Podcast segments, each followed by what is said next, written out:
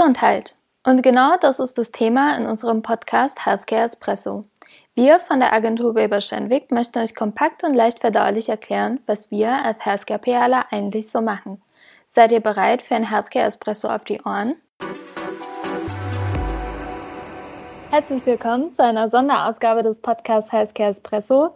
Wir hatten ja in der Vergangenheit schon ein paar Specials veröffentlicht, jedoch ist diese Folge heute ganz besonders, denn äh, wir werden nicht nur eine produzieren, sondern wir setzen eine kleine Serie auf. Thorsten und ich haben eine Menge Fragen vom Komoguntia, einer Studierendenvereinigung der Universität Mainz, bekommen. Und in den nächsten Folgen versuchen wir eben diese Fragen zu beantworten. Daher erstmal Hallo in die Runde. Es freut mich sehr, dass ihr alle da seid. Und ich würde vorschlagen, wir starten ganz klassisch mit einer kleinen Vorstellungsrunde. Und ja, Francesca, magst du vielleicht anfangen? Ja, sehr gerne. Erstmal Hallo und äh, vielen Dank für eure Einladung und für die Möglichkeit, Komoguntia vertreten zu dürfen. Genau, damit ihr wisst, wer hier spricht, stelle ich mich erstmal kurz vor. Ich bin die Francesca, ich bin 27 Jahre alt und aktuell im fünften Mastersemester von Unternehmenskommunikation an der Uni Mainz. Und ich schreibe gerade meine Masterarbeit zum Thema Corporate Influencer in der B2B-Kommunikation. Und ich hatte auch schon meinen Bachelor in Mainz studiert, und zwar Publizistik mit italienischem Beifach. Allerdings hatte ich dann zwischen Bachelor und Master eine Pause gemacht und erstmal ein PR-Volontariat in einer B2B-Agentur absolviert, bei der ich dann auch nach dem Vodo noch ein paar Monate gearbeitet habe bis dann das Studium auch losging. Und wenn ich mal nicht arbeite oder studiere, ähm, bin ich eigentlich immer gerne unterwegs im Fitness mit Freunden oder der mit der Familie. Ganz egal wie, Hauptsache aktiv sein und viel unternehmen. Und deswegen hatte ich dann auch 2020 entschlossen, den Vorstandsvorsitz bei Como zu übernehmen für das Jahr 2021. Den Vorstandsvorsitz hatte ich dann im Januar diesen Jahres abgegeben. Und ja, für alle, die Como nicht kennen, wir sind ein PR-Verein der Uni Mainz und dafür da, den Austausch zwischen Theorie und Praxis zu schaffen.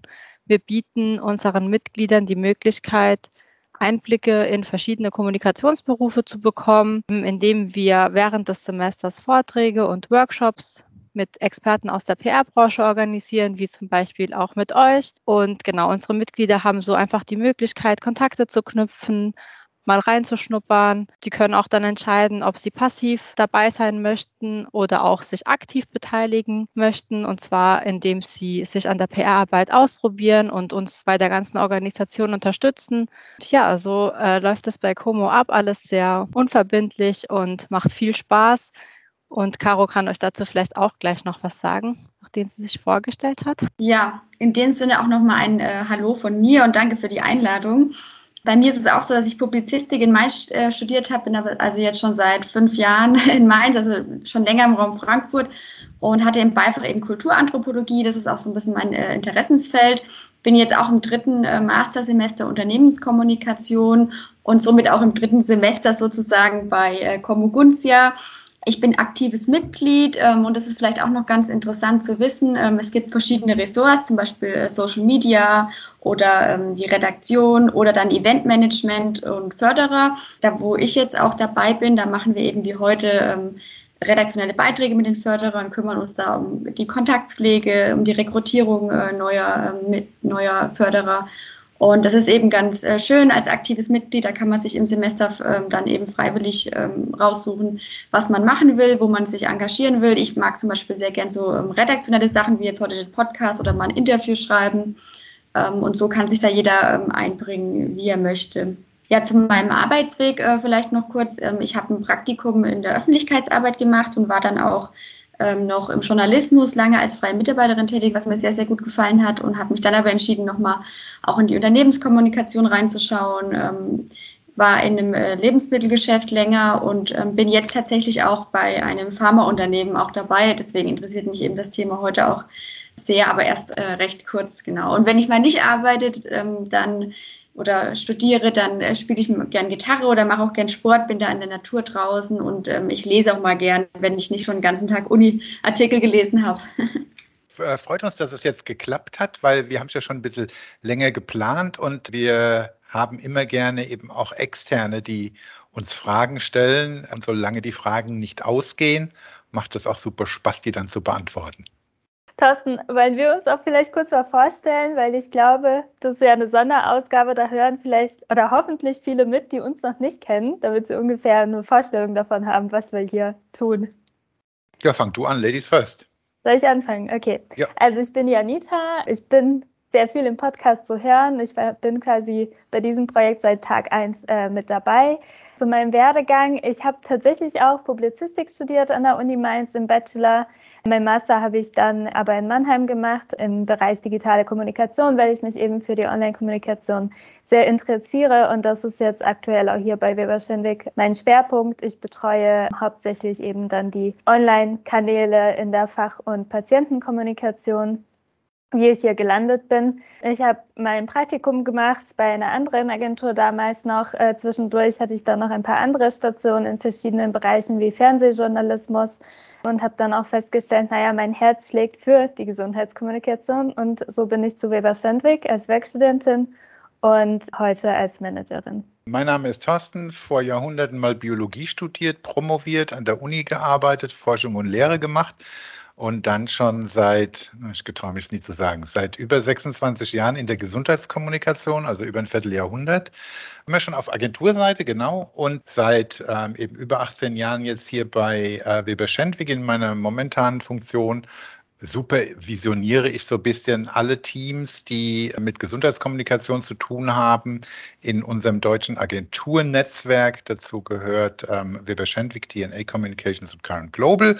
Nur, dass ich es mal gesagt habe. Und von daher gesehen, ja, auch bei ähm, eben unserem Healthcare-Podcast von Stunde Null an eben dabei. Uns macht riesig Spaß und ich freue mich schon auf die Fragen.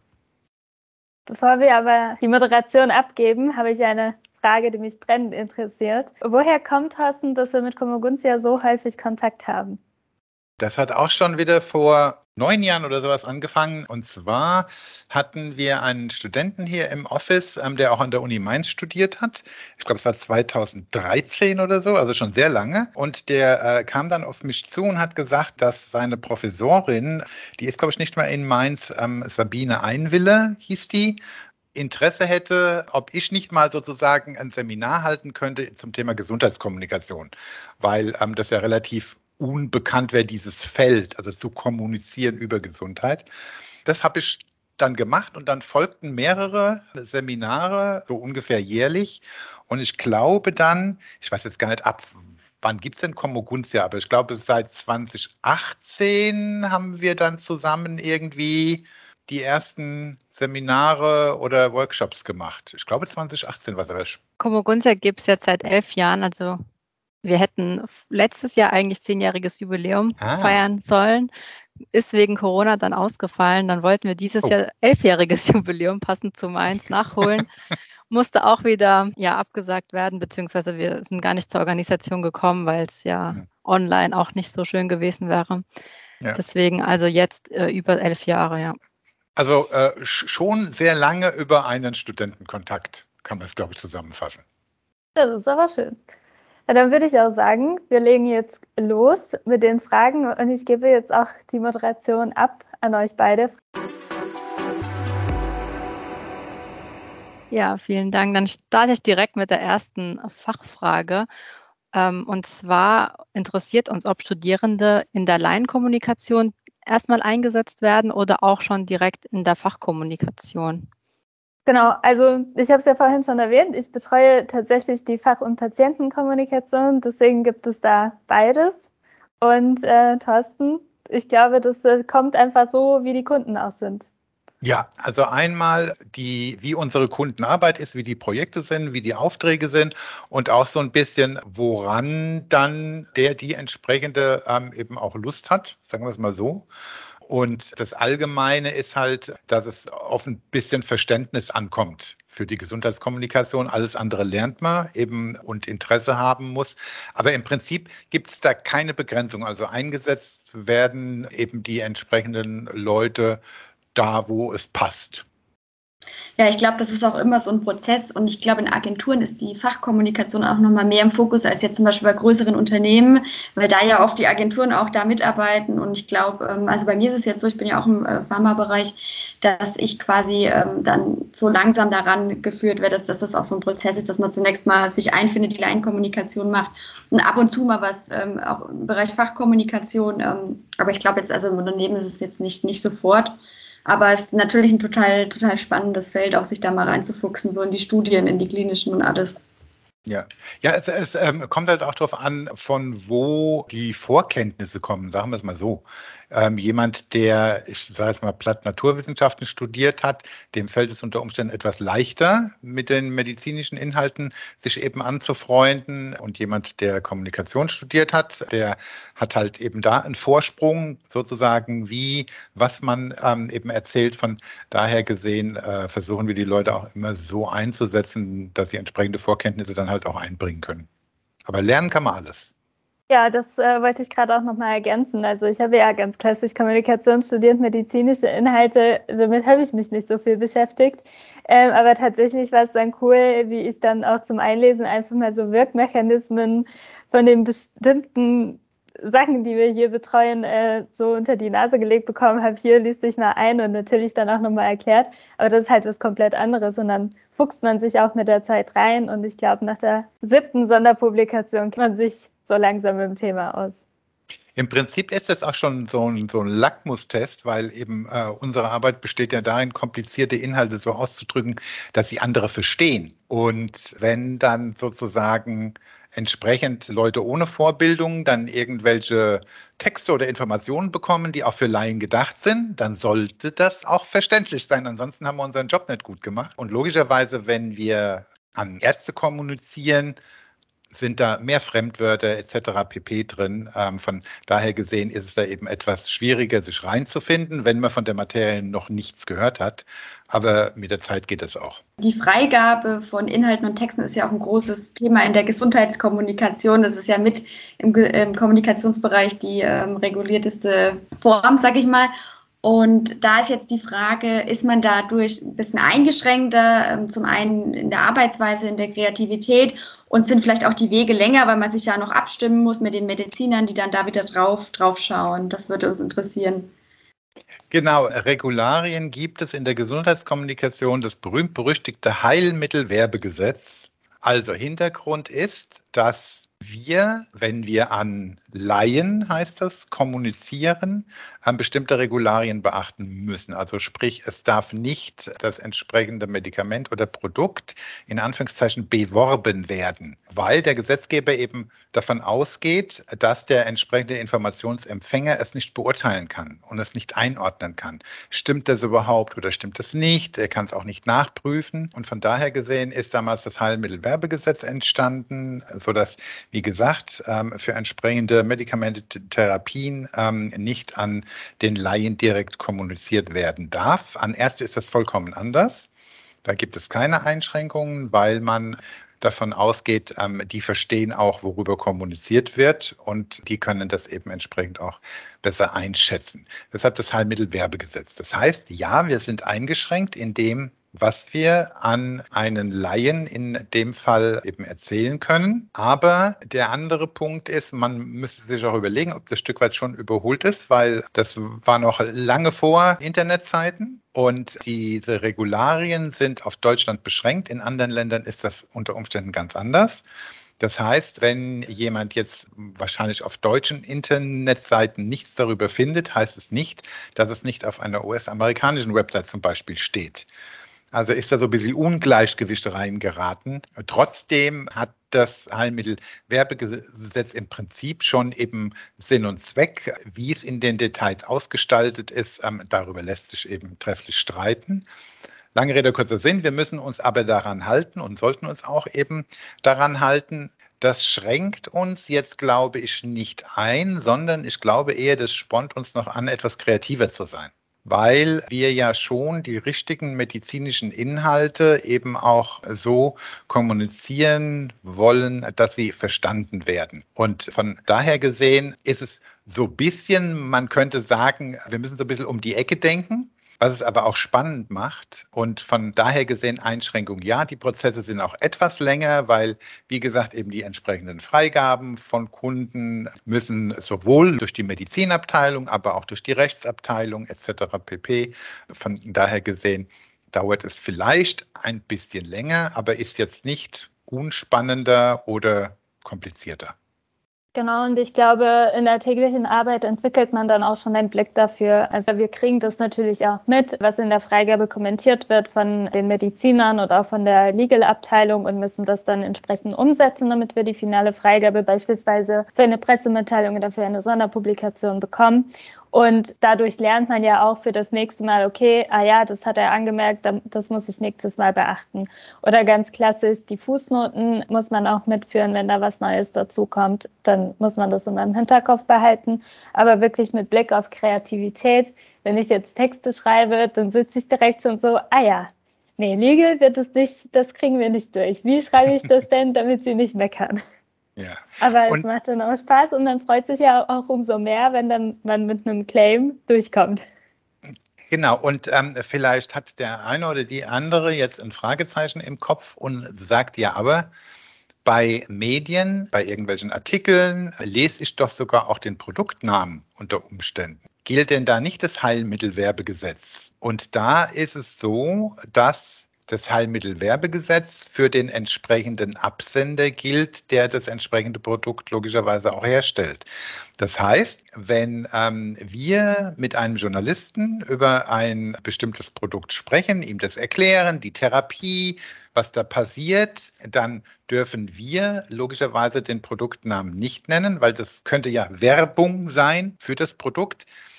Dem Journalisten ist aber freigestellt, was er schreibt. Also er muss sich jetzt nichts ans Heilmittelwerbegesetz halten, weil er ja nicht von dem Unternehmen ist. Er ist ja sozusagen frei in seiner Berichterstattung. Von daher gesehen liest man dann halt schon unter Umständen in verschiedenen ähm, eben Artikeln auch dann ähm, eben über den Produktnamen oder sonstiges. Ja, das klingt auf jeden Fall äh, sehr interessant, dass man da quasi in der Kreativität nicht eingeschränkt ist, sondern nur ein bisschen einplanen muss beim Projekt, dass es eben länger läuft und dass man da, also ich glaube, ein gutes Planungsmanagement ist da, so wie ich es jetzt rausgehört habe, auch sehr wichtig dann. Mhm. Ähm, ist es denn dann auch so, ähm, dass die Gesundheitskommunikation sehr schnelllebig und dynamisch ist? Also ändern sich zum Beispiel diese Regulatorien immer mal? Muss man da immer wieder neue Schulungen machen? Ähm, oder ist es vielleicht auch eine Neuerung oder ein Problem, dass die Forschung immer schneller wird und immer mehr Medikamente ja auch entwickelt werden. Die Gesundheit steht ja aktuell auch im, vor allem im Fokus, dass das alles noch mal ein bisschen schnelllebiger wird. Kann man das so sagen oder kommt einem das als Außenstehender, Außenstehender nur so, nur so schnelllebig vor? Ja, wollen wir mal sagen, an den Rahmenbedingungen der Kommunikation ändert sich ähm, schnelllebig. Hm, ist tricky zu beantworten. Also, es hat sich viel verändert, logischerweise im Hinblick auf digital, online etc. Da ist der Informationswert schnelllebiger geworden. Das heißt, es ähm, werden viele Informationen in einer viel höheren Frequenz und schneller verfügbar und auch in der Masse, ist klar. Die Kommunikation an sich hat sich jetzt nicht so verändert, weil es war schon immer unsere Hauptaufgabe, wird es auch immer bleiben, wie ich schon eben gesagt habe, die Inhalte zu übersetzen und zu transportieren. An der Komplexität der Inhalte, die waren früher auch schon kompliziert, nur auf andere Art und Weise. Was sich in der Tat ändert und auch in den letzten Jahren oder Jahrzehnten ändert, ist die Spielwiese der Gesundheitskommunikation.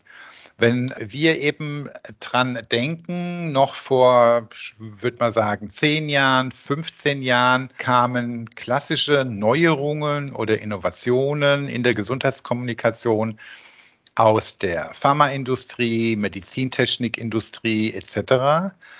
Wenn wir heute dran denken, wer mischt denn sozusagen alles bei Gesundheit mit, dann brauchen wir nur dran zu denken an Apps, die es früher nicht gab, an eben irgendwelche Armbanduhren, die Vitalparameter messen etc. Also sprich, da kommen viele, viele neue Player mit hinzu die das Feld sozusagen größer machen. Ähm, und wenn man es ganz groß machen will, brauchen wir nur dran zu denken an die Apples, Amazons und Googles, die alle schon eben das Gesundheitsfeld Feld für sich entdeckt haben. Sprich, es macht es sehr abwechslungsreich und von daher gesehen kommt immer schneller, immer viel mehr Neues in den Bereich der Gesundheit. Im Hinblick auf die Entwicklung von Medikamenten oder Therapien, wenn wir jetzt mal im Pharmabereich bleiben wollen, hat sich jetzt nicht unbedingt so viel schneller angelassen. Das ist ja in der, in der aktuellen Pandemie, heißt es ja immer, ja, aber eben die Impfstoffe und so schnell in zwei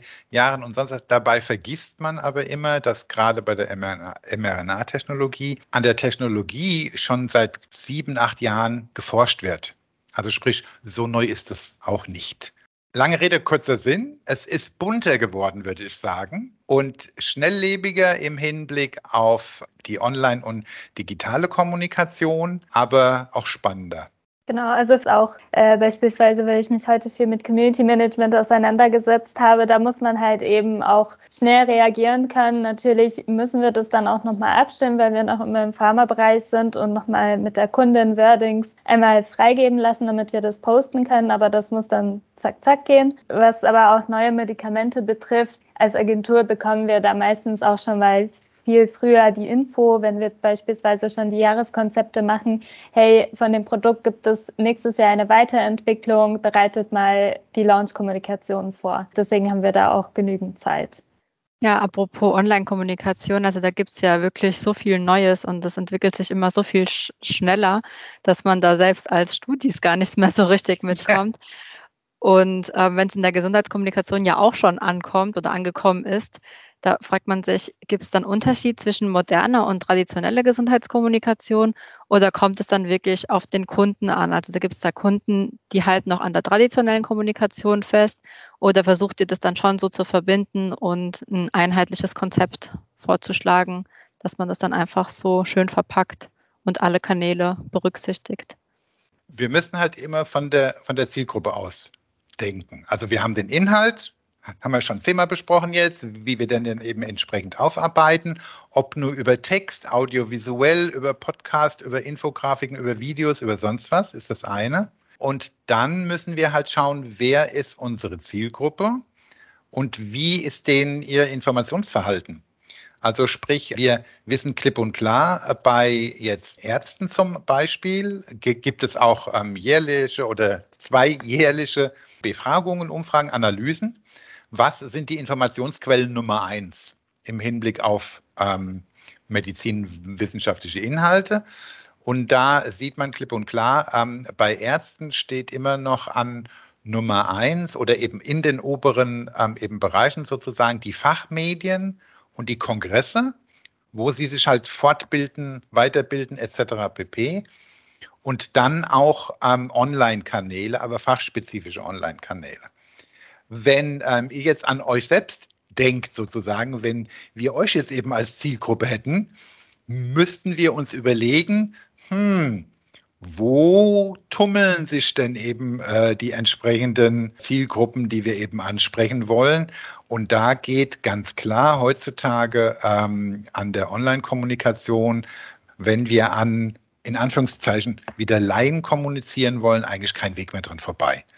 Ähm, und da ist dann halt eben die Frage, welche Kanäle und auch ähm, heißt immer so schön, ähm, welcher Marketing- oder Kanalmix. Und dann müssen wir halt eben auch priorisieren und fokussieren. Und da ist es dann auch wieder sehr unterschiedlich über welches Thema sprechen wir denn, ähm, wenn die Erkrankung zu 90 Prozent Leute ab 65 betrifft? Sieht das bestimmt nochmal ganz anders aus, als wenn es jetzt um eine Zielgruppe geht zwischen 19 und 25. Also da müssen wir uns immer eben orientieren an der ähm, Zielgruppe. Und meistens die Unternehmen, also Pharmaunternehmen und auch Medizintechnikunternehmen sind oder waren in der Vergangenheit etwas klassischer unterwegs, etwas konservativer unterwegs. Auch aus dem Grund, weil, wie gesagt, Heilmittelwerbegesetz ist alles ein bisschen komplizierter ist und ähm, weil es da eben auch noch eben entsprechende andere Regularien und Auflagen gibt, ähm, wenn jetzt sozusagen eine Interaktion angeregt wird. Da gibt es auch nochmal rechtliche Auflagen, wie man das machen darf und wie man es eben nicht machen darf. Aber alles in allem können wir genauso bunt und fresh und kreativ sein wie, keine Ahnung, ein Schokoriegel. Aber der wirklich wichtigste und größte Unterschied ist, bei uns ist Seriosität und Faktenkorrektheit das A und O. Es muss alles stimmen und es muss alles belegbar sein. Wir können jetzt nicht einfach sagen, schmeckt super toll, sondern wir müssen alles, was wir erzählen, über Fakten und Studien auch belegen können. Genau, und ich glaube, es ist ganz wichtig, auch gerade in der Fachkommunikation, dass wir immer im Hinterkopf haben, Ärzte und Ärztinnen sind genauso Menschen wie wir. Und sie werden sich auch ähnlich informieren, wie wir das auch in unserem Alltag machen. Und das muss man, glaube ich, im Kopf auch immer ein bisschen mitführen, damit man nicht viel zu weit weg von der, vom, vom tatsächlichen Verhalten dann landet bei der Kommunikation. Ja, sehr interessant, dass es da auch einfach so schnell auch vorangeht und ist ja auch wichtig, dass man da einfach im Trend bleibt sozusagen. Aber nochmal zurück zum äh, Schokoriegel. und zwar, ähm, ich stelle mir das jetzt so vor, man hat jetzt ein Medikament oder eine Wirkungsstudie und mhm. will die dann als Agentur so schön verpacken, wie wenn ich einen Schokoriegel verkaufen würde. Also nicht verkaufen, aber informieren darüber, informieren möchte. Ähm, ja. ja, klar, da muss man einfach kreativ sein und das lernt man bestimmt dann auch, aber habt ihr da Anhaltspunkte? Also wie geht ihr da einfach vor? Also du, du, du hast den richtigen Stichpunkt schon eben genannt, verkaufen, weil wir werden und müssen nicht verkaufen, weil ja auch, wenn wir jetzt an potenzielle Patienten eben denken, ähm, die das Produkt gar nicht kaufen können. Ne? Das muss der Arzt ja verschreiben. Uns geht es darum, dass die Leute, die dann so ein Medikament bekommen, auch darüber informiert sind. Also, dass äh, sie A, die Scheu verlieren, dass sie wissen, was da passiert, dass sie ähm, Vertrauen dazu haben, damit sie die entsprechende Therapie auch so anwenden, wie der Arzt es vorgeschlagen hat. Weil ansonsten hilft es ja auch nichts. Also ich sage im äh, Prinzip immer, das beste Medikament oder die beste Therapie hilft niemandem, wenn A, niemand weiß, dass es die überhaupt gibt. Und wenn B, jeder so große Vorbehalte hat, das überhaupt zu benutzen. Also sprich, das, das äh, Ziel ist, darüber zu informieren und den Leuten jetzt nicht die Angst zu nehmen, weil Angst hat man ja nicht eben unbedingt, aber die darin zu bestärken, dass es okay ist und gut für sie ist, wenn sie dann auch eben das entsprechende Medikament oder die entsprechende Therapie nehmen.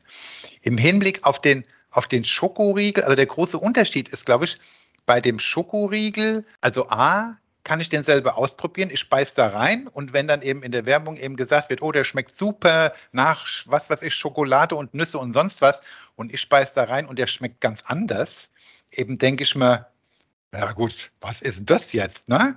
Oder ich kann eben behaupten, der ist oberlecker und, und Premium-Schokolade und sonst wo irgendetwas. Ich muss es nicht zwingend nachweisen. Im Hinblick auf eine, eine Therapie, also ähm, unter Umständen schmeckt die sogar bitter, man weiß es ja nicht.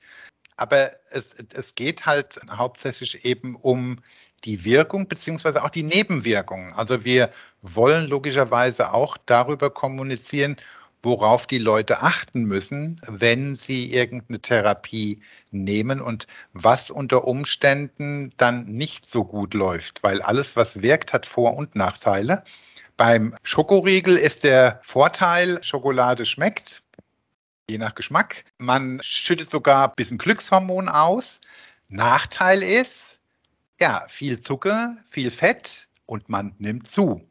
Das ist jetzt halt nicht lebensbedrohend in Maßen, ne? aber bei einer Erkrankung und bei der entsprechenden Therapie sieht das halt dann eben entsprechend anders aus. Und wie man damit umgeht, ja, man muss sich dann eben auch kreativ überlegen, welchen, welchen Schritt, welchen Punkt unter Umständen Vorbehalte auslösen und wie wir diesen naturgegebenen Vorbehalten eben entgegentreten können.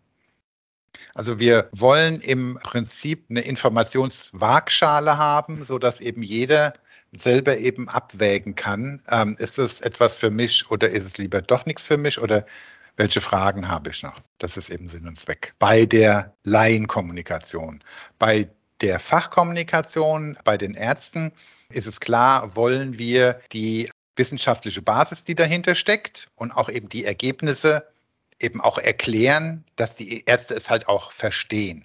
Weil nicht jeder Arzt ist auch eben ein Wissenschaftler beziehungsweise hat äh, die Zeit oder eben die Muße, sich in zehnseitige Studien einzuwühlen und eben irgendwelche Werte zu vergleichen. Das transportieren und übersetzen wir für ihn.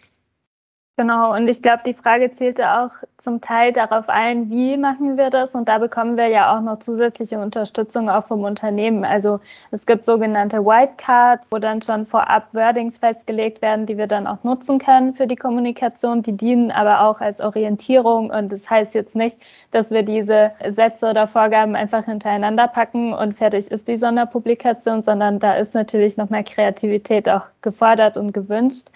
Und was wir auch machen, sogenannte Message Houses vorzubereiten. Am Beispiel, man hat ein neues Produkt, das gelauncht werden soll und dazu gibt es noch keine festgelegte Kommunikation, dann wird das gemeinsam erarbeitet. Und das kann man später dann auch gut verwenden. Und was wir noch nicht angesprochen haben, und das kennt Caroline wahrscheinlich auch aus, aus ihrer Textarbeit oder journalistisch sozusagen, wir, wir sind ja alle Geschichtenerzähler. Warum eigentlich? Weil man schon vor Jahrhunderten festgestellt hat, dass der Mensch sich Dinge besser merken kann, wenn sie in der Geschichte verpackt sind. So arbeiten ja auch eben diese ähm, eben Gedächtnisweltmeister, die sich ja praktisch eine Geschichte erzählen, um sich da eben entlang zu hangeln, je nachdem, was sie sich merken müssen. Und das sind wir auch. Wir überlegen uns dann logischerweise für die, die Inhalte, die wir erklären und transportieren wollen, wie die Geschichte am allerbesten interessiert und auch eben auf ähm, eben Interesse stößt. Und von daher gesehen ist dann ähm, eben auch ein Schritt, sozusagen die Inhalte so zu erzählen, aneinander zu reihen, in eine Geschichte zu packen, dass sie für die Zielgruppe auch interessant sind. Und die können komplett unterschiedlich aussehen, je nach Zielgruppe. Ja, das finde ich auch interessant. Ich glaube, vor allem auch in der Laienkommunikation, wenn es so um Patienten geht, werden ja auch oft so Kasuistiken benutzt, also dass man eben Einzelfälle betrachtet und dann vorstellt, ähm, Susanne, die hat das und das gehabt, das hat so und so geholfen. Weil ich glaube, dadurch können die Leute sich auch eher ähm, das vorstellen und sich auch trauen, das dann auch mal eben auszuprobieren. Und spannend finde ich auch den Aspekt, dass es eigentlich dann ja in der Gesundheitskommunikation gar keine Werbung an sich gibt, sondern mehr Erklärung und Aufklärung. Also ich glaube, das ist auch ein wichtiges wichtiges Learning, auch ähm, wenn sich jetzt Studierende entscheiden, in welchen Kommunikationsbereich man dann vielleicht gehen möchte, wie da die Unterschiede so sind. Du hast gerade eben auch einen richtigen Punkt gemacht, die, die Identifikationsmöglichkeit. Also der Punkt ist eben, wenn ich als Sender Informationen aussende und will, äh, dass die meinen Empfänger eben interessieren und der auch dran bleibt dann müssen die Informationen, ja, Newswert oder ein, ein Gehalt an Neuigkeiten, einen bestimmten haben, ja, aber Hauptsache ist Relevanz. Was mich nicht interessiert, das lese ich auch nicht oder schaue ich mir nicht an oder sonstiges. Und ähm, Relevanz bekommt man gerade eben auch bei eben, eben Laien und einzelnen Individuen, wenn sie sozusagen irgendetwas aus ihrem eigenen Lebensalltag auch damit verbinden können. Weil dann ist es für mich wieder interessant, wenn ich da eben eine Verknüpfung herstellen kann unter Umständen zu Informationen, die ich schon abgespeichert habe, weil ich sie Tag für Tag erlebe oder weil ich es mal gehört habe oder weil ich ähm, betroffen bin in der Familie, Freunde oder sonst was, eben irgendjemand unter Umständen eben an einer Erkrankung leidet oder sonstiges. Also diese Relevanz ist immer eben ganz wichtig und das Transferieren von unseren Inhalten in die Lebenswelt derjenige, ähm, die es auch hören sollten. Und das erfordert von uns dann, wie wir das ja auch im Power schon erwähnt haben in dieser Folge, auch Kreativität, was auch in der nächsten gemeinsamen Folge auf jeden Fall ein Thema wird. Und dazu haben wir auch ganz viele Fragen schon von euch geschickt bekommen. Bevor wir aber diese Folge abschließen, würde ich sagen, wir machen noch unsere Outro-Frage, die wir ja ganz klassisch immer mit dabei haben. Und an dieser Stelle übernehme ich dann wieder und stelle auch eine Frage ganz ungewohnt, weil ansonsten bin ich immer diejenige, die die Fragen stellt. Genau, aber heute ist die Frage, was war der wichtigste Termin oder die wichtigste Deadline, den die du versäumt hast? Caro, magst du mal starten? Ja, ich starte mal. Also ich muss sagen, ich habe äh, lange überlegt, weil so kleinere Sachen, meine Hausaufgabe vergessen oder so, das hat man ja immer mal. Aber so eine große Deadline ist mir tatsächlich eingefallen aus der Schule auch, also erste, zweite Klasse oder so, also noch ganz weit weg. Und zwar ging es darum, bei äh, einer Veranstaltung ähm, haben sich drei, vier Leute gemeldet, auf Englisch was vorzutragen und das dann eben den Eltern und so weiter zu präsentieren. Und da weiß ich noch, das war über die Sommerferien, habe ich das tatsächlich vergessen, habe meinen Eltern auch irgendwie nichts gesagt und ähm, stand dann da und mir wurde dann von hinten alles zugeflüstert. Das, das weiß ich noch, das ist mir so in Erinnerung geblieben. Das war dann auch ein bisschen peinlicher. Aber das war mit so, ja, schon länger her, aber das ist mir jetzt so in Erinnerung gekommen. Ja, mir ist jetzt tatsächlich auch nichts äh, im Beruf eingefallen, was ich mal verzäumt hatte, weil ich ein großer Fan von ganz vielen verschiedenen To-Do-Listen bin. Also wenn ich es da noch vergessen würde, wäre echt schlimm. Aber ich habe einfach mal den Zug verpasst. Also es war ich, äh, wo ich nach äh, München gependelt bin und es war auch damals äh, für mich schlimm, weil so ein Zug nach München, so ein ICE ist ja auch teuer und da war ich noch ja frisch aus der Schule raus und habe einfach komplett die Uhrzeit. Also ich dachte einfach, der kommt eine halbe Stunde später. Also so einfach dann komplett versäumt. Da stand ich am Bahnhof wirklich noch überzeugt, ist, ich bin pünktlich. Aber ja, war er nicht mehr da. Wie war es bei dir, Thorsten? Was hast du mal versäumt? Oh, ich glaube, das habe ich schon mal irgendwo erzählt. Ich mache es eben deshalb relativ kurz. Und zwar in einer vorigen Agentur, der Agenturgrößte Healthcare-Kunde, den hatten wir und die haben regelmäßig nach drei, vier Jahren oder sowas neu gepitcht, also haben neue Agenturen eingeladen, um zu präsentieren, Programme vorzustellen. Und ich war sozusagen Hauptverantwortlicher und ähm, wir hatten in der Agentur ausgemacht, inklusive unserer Agenturchefin damals, dass wir uns, keine Ahnung, um 8 Uhr in der Agentur treffen, um dann sozusagen pünktlich loszufahren, weil wir knapp zwei Stunden mit dem Auto fahren mussten. Und ja, ich liege im Bett und kriege einen Anruf und wache auf, gehe dran und dann sagt die Agenturchefin zu mir, Herr Rothärmel, wo sind Sie denn? Wann sind Sie denn hier? Und ich gucke auf die Uhr und es war 10 nach 8. Ja, da ist noch mal kurz alles aus dem Gesicht gefallen, heiß und kalt geworden, guckte auf meinen ähm, eben elektronischen Wecker und der blinkte nur. Also war da irgendwo eine Stromausfallunterbrechung über Nacht sozusagen. Ja, so schnell habe ich noch nie irgendwie mich fertig gemacht und bin losgerast. Ähm, wir haben es dann gerade mit Hängen und Würgen noch so rechtzeitig zu dem Kundentermin gepackt. Aber das war das Schlimmste, weil wie ich dann eben also den, den ersten Fuß aus dem Bett praktisch gehoben habe, habe ich gedacht, lieber Gott, lass einfach den Boden aufgehen und lass mich drin versinken. Und damit hat sich die ganze Sache.